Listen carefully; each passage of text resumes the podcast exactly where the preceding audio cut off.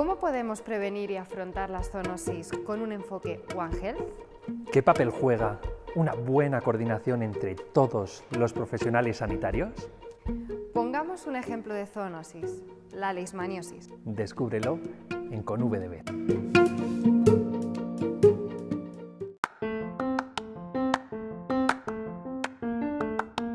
Vamos a hablar sobre las zoonosis, esas enfermedades transmisibles de animales a personas. Y además con un enfoque One Health y un ejemplo, la leishmaniosis. Para ello comenzamos con Guadalupe Miró, catedrática en salud animal de la Universidad Complutense de Madrid y una institución en la investigación veterinaria. Pues qué honor, Guadalupe, tener con nosotros en ConVBet a una eh, institución tan reconocida en el ámbito de la investigación veterinaria. Em, oye, ¿cómo se lleva eso de tener un parásito que tiene, que tiene tu nombre, ¿no? El Teileria lupei. Sí. Bueno, la verdad es que yo no me lo creía ni pensaba que estas cosas te puedan llegar a pasar nunca, pero eh, así fue. Yo trabajé unos años, vamos, he trabajado bastante, he colaborado mucho con, con un equipo de investigación de la Universidad de Murdoch en, en Western Australia y allí pues empecé a trabajar con ellos en marsupiales y, y descubrieron un parásito nuevo en un marsupial, en el Bombat, y, y, cuál fue mi sorpresa que me pidieron permiso para ponerle, era una teileria, que es, eh, bueno, es un parásito, y le pusieron el, el afijo lupei por, por mi nombre, ¿no? Así que bueno, un honor. Un honorazo, porque no me merezco eso para nada. Claro que sí. Como decía nuestra última entrevistada, Ana Anglada, que, que se tiene la imagen de que los veterinarios cuidáis solamente a perritos y gatitos y aquí tenemos un claro ejemplo de que, de que no solamente hacéis eso. O sea, que, que... Y háblanos un poco del ámbito de la investigación veterinaria, Guadalupe. Bueno, pues eh, la investigación en medicina veterinaria realmente yo creo que está alcanzando unos niveles de excelencia muy importantes aún con los pocos medios con los que contamos. ¿no? Como decía también uno de nuestros entrevistados, Bruno González Zon, decía que investigar en España es casi un acto heroico. ¿no? Bruno la verdad es que es, eh, es muy muy capaz de encontrar las palabras adecuadas para decir mm, cosas verdades como puños. ¿no? Por ello la financiación privada es muy importante en este caso. ¿no? ¿Cómo afecta que esta financiación sea privada la credibilidad de estos estudios científicos, de estos estudios de investigación? Mm, bueno, es importante remarcar qué significa financiación privada, ¿no? Es decir, que tú puedes optar eh, a una financiación pública presentando tu proyecto o tu idea de, proyecto a una convocatoria nacional o, a nivel de comunidad, en este caso, ¿no? Eh, de comunidades autónomas, pero luego también cuentas con eso, con que eh, te buscan las empresas privadas para desarrollar eh, investigación que tiene la misma calidad y que tiene la misma independencia desde el momento en que precisamente eso es lo que buscan las empresas. Pero básicamente lo que es importante es entender que el equipo de investigación que lo desarrolla y los resultados que nosotros obtenemos siempre van a tener esa independencia que nos caracteriza y que va a hacer que sean publicables sin ningún tipo de cortapisa ni ningún tipo de influencia de la propia empresa. ¿no? Eso es lo primero que firmamos cuando hacemos contratos de investigación, fundación, universidad, empresa. Es eh, que nuestra independencia tiene que prevalecer por encima de todo y la publicación de los resultados va a ser eh, nuestro último objetivo. Pues, ¿qué te parece si continuamos esta conversación en, en nuestros sillones, Guadalupe? Vale, que además me ha, me ha, comentado Alberto que tiene una sorpresa preparada para nosotras. Vale, pues vamos, vamos, a, por ella, vamos, vamos a, a verla. Muy bien.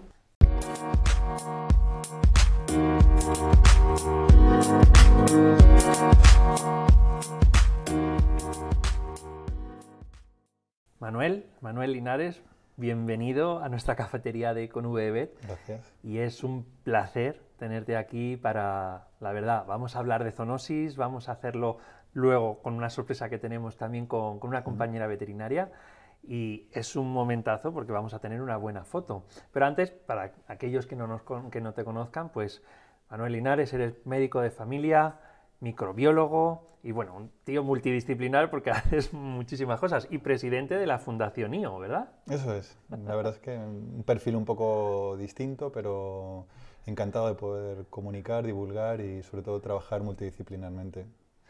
Y con la Fundación NIO hacéis a día de hoy muchísima divulgación, a, tanto a los compañeros de atención primaria, pero también a toda la sociedad. Cuéntame un poco de la Fundación NIO. Pues eso, somos una fundación sin ánimo de lucro dedicada al estudio de las enfermedades infecciosas, la zoonosis emergente, la medicina tropical y del viajero.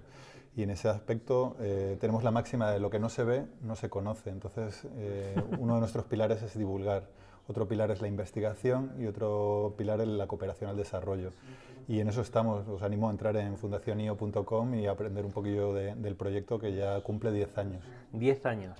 Bueno, Buenas, ¿qué tal?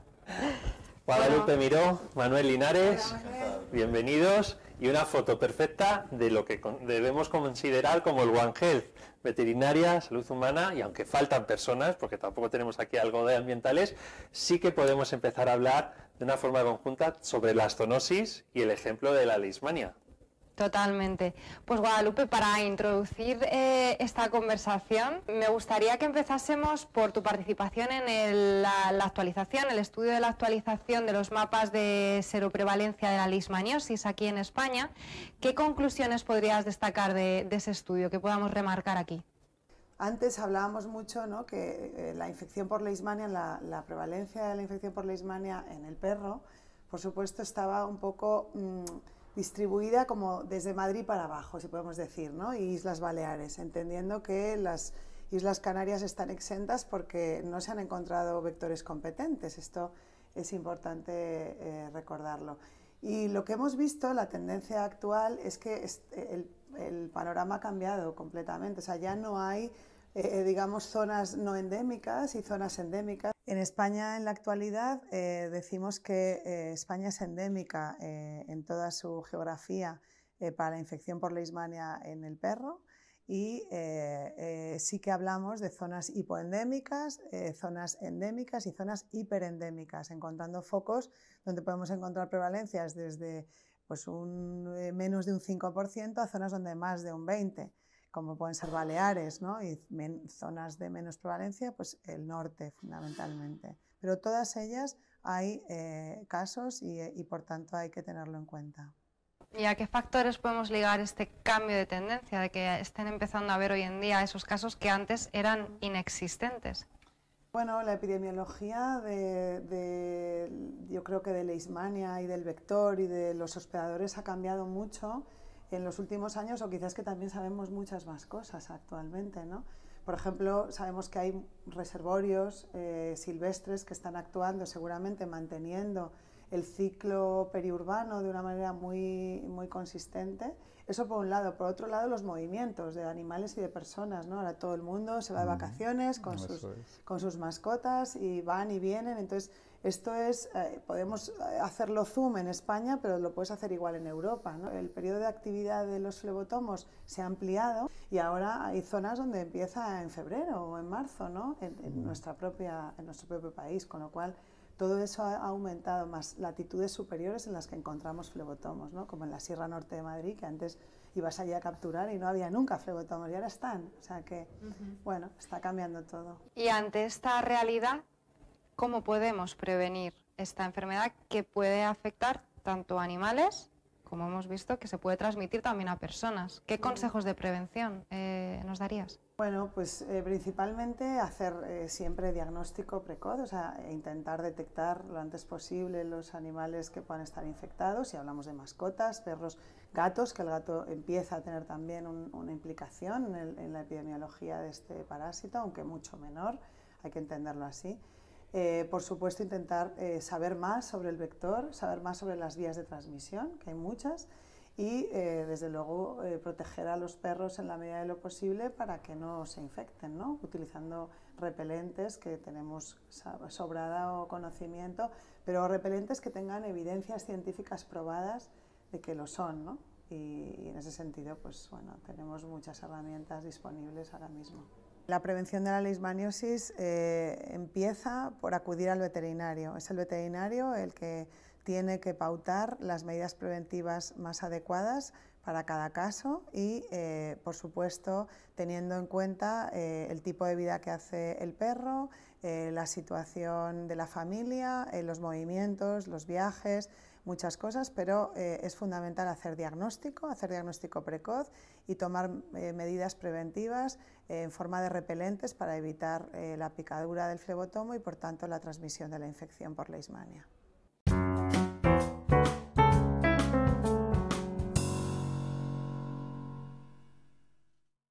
Por supuesto, prevenir, prevenir y prevenir, porque estamos viendo con estudios como este que, puede pasar, que podemos contraer. A día de hoy lo estamos viviendo, la prevención es absolutamente necesaria y con la COVID-19 pues ahora mismo es algo del, día, ¿no?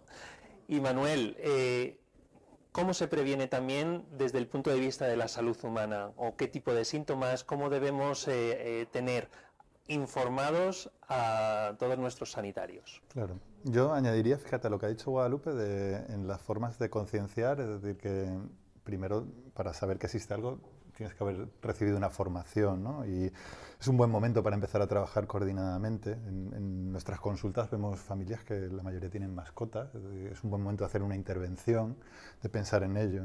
tenemos que ir adaptándonos y tenemos que ir trabajando de la mano, o sea, humana y veterinaria y sobre, sobre todo en el panorama actual, que el, el, paciente que tenemos es un paciente complejo, un paciente, como sabéis, la, la inmunodepresión favorece un poco pues la aparición un poco de sintomatología, pues estamos pacientes polimedicados, con esa inmunosenescencia asociada a la edad, pacientes un poco pues en un contexto con fármacos biológicos, tenemos que pensar en la batería de pruebas diagnósticas y en pensar que esos, síntomas, que muchas veces pueden ser inaparentes o cuando estamos bien, pero eh, simplemente una estancia hace muchos años en una zona hiperendémica, pues podemos, tenemos que pensarlo. ¿no? Y eso no solo para esto, para otras zoonosis. Ha pasado con el histoplasma, ha pasado con, tradicionalmente con cosas que nos encontramos con el, el tripanosoma cruzi, por ejemplo, en pacientes que, que, vienen aquí en un momento determinado pues se inmunodeprimen y aparecen. ¿no? Es, un problema de, de trabajar coordinadamente, globalmente. ¿no? Pero sí es verdad que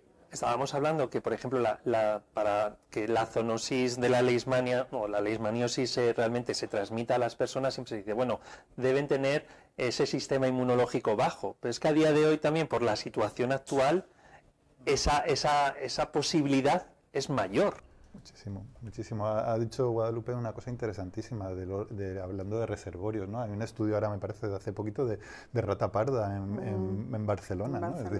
que es unos números, en Barcelona me parece que había 230.000 ratas en, en, el, en, el, subsuelo y el, porcentaje de, de, infectadas era altísimo. Entonces, yo creo que nos faltan datos y conforme vamos teniendo datos, eso es interesantísimo, porque se nos abre un campo de, pues bueno, de, de investigación y de... El paciente es realmente consciente, cuando tú le hablas de una zoonosis como puede ser la leishmaniosis, de que le puede afectar a él, de que puede contraer esa enfermedad. No, no nos falta mucha educación sanitaria en el, en el, en el paciente y, eso es parte culpa nuestra porque lo hemos hecho mal, no nos hemos puesto a la altura, hemos lanzado mensajes pues de pues eso, esto está publicado, no, perdona, hay que explicar, la gente asocia a la Ismania como perro, pero no tiene la percepción de que estamos en una zona, pues fijaros, la, cuenca de, aquí de, en Madrid, ¿no? donde las tasas de, de, en pacientes VIH es de las más altas de, Europa o del mundo, ¿no? que es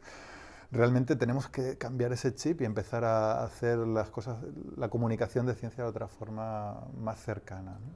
Hay una palabra que a todos nos suena ya, que es zoonosis. ¿no? Y dentro de la zoonosis pues tenemos la leishmaniosis, por ejemplo, está a la orden del día. A pocos kilómetros del centro de, de Madrid está el mayor brote de Europa de esta enfermedad. Tenemos que visibilizar, tenemos que conocerla, tenemos que mejorar los diagnósticos, tenemos que trabajar conjuntamente con veterinaria, mascotas, animales de compañía. Tenemos un reto por delante y es imposible hacerlo si no trabajamos coordinadamente. Al final no solamente son las familias con pequeños animales, con mascotas, sino que es que nos puede tocar a cualquiera. Por eso también es tan importante que incluso los propios veterinarios entiendan su papel One Health y que son ese primer, esa primera barrera, porque si tú como veterinario aseguras que todos tus pacientes tengan esa prevención de la leishmaniosis, de esa forma también estás asegurando que el resto de posibles pacientes a la hora de transmitirse a, a los humanos, pues se corte, ¿verdad? Tiene un efecto multiplicador, además. Guadalupe, ¿tú piensas que los veterinarios están ya en, ese, en esa mentalidad de One Health? Yo creo que sí, o sea, que tenemos muy claro que somos educadores sanitarios. Evidentemente, como dice Manuel, hay que mejorar, todos tenemos que intentar mejorar.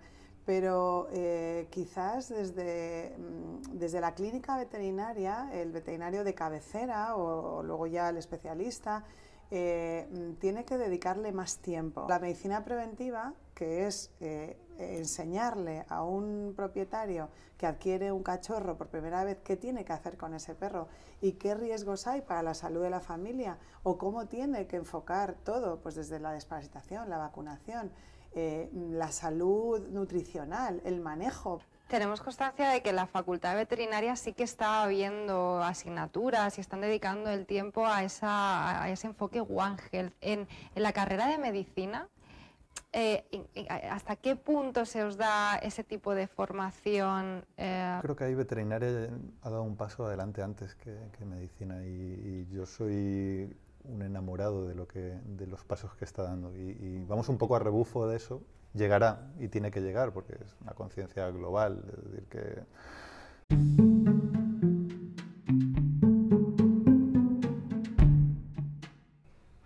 Falta un poquito. Yo creo que hay que innovar. Innovar eh, significa romper un poco lo establecido, tal y como hemos venido haciendo las cosas. Nosotros, por ejemplo, en Fundación sí que tenemos eh, la idea un poco de sacar eh, esos equipos, es decir, cosas que vosotros hacéis y que nosotros no sabemos y viceversa. que antes ha dicho Manuel, que, que, los médicos van un poco con retraso respecto a algunos aspectos ¿no? de, de, relacionados con la zoonosis, yo creo que nosotros hemos, hemos ido siempre detrás vuestro en la medicina. O sea, de hecho, ¿no? O sea, de, de, dónde han aprendido los oftalmólogos veterinarios? Pues de los oftalmólogos médicos. Y por otra parte, nosotros a lo mejor como veterinarios, en las enfermedades transmisibles, a mí me encanta oír ahora mismo ¿no? a algún político en la tele o algún médico o algún tal que dice, no, cuando alcancemos la inmunidad de rebaño, digo, o sea, están hablando de la inmunidad de rebaño y se olvidan de que los veterinarios somos también sanitarios y que somos educadores y que podemos ayudar y colaborar en esta pandemia con mucho conocimiento porque hemos manejado siempre colectividades. Yo creo que ese es el punto, ¿no? El punto es crear equipos multidisciplinares. Eso es lo que fallamos, no hay equipos multidisciplinares. es decir, tiene que ser integrativo. Esa ruptura, ese clic, tenemos que hacer clic. Y en el momento que hagamos clic, nos demos cuenta de que, que esto no es un problema de, ni de veterinaria, ni de medicina, ni de medio ambiente, esto es un problema global ahí es el, punto. Y es un problema que nos afecta a todos.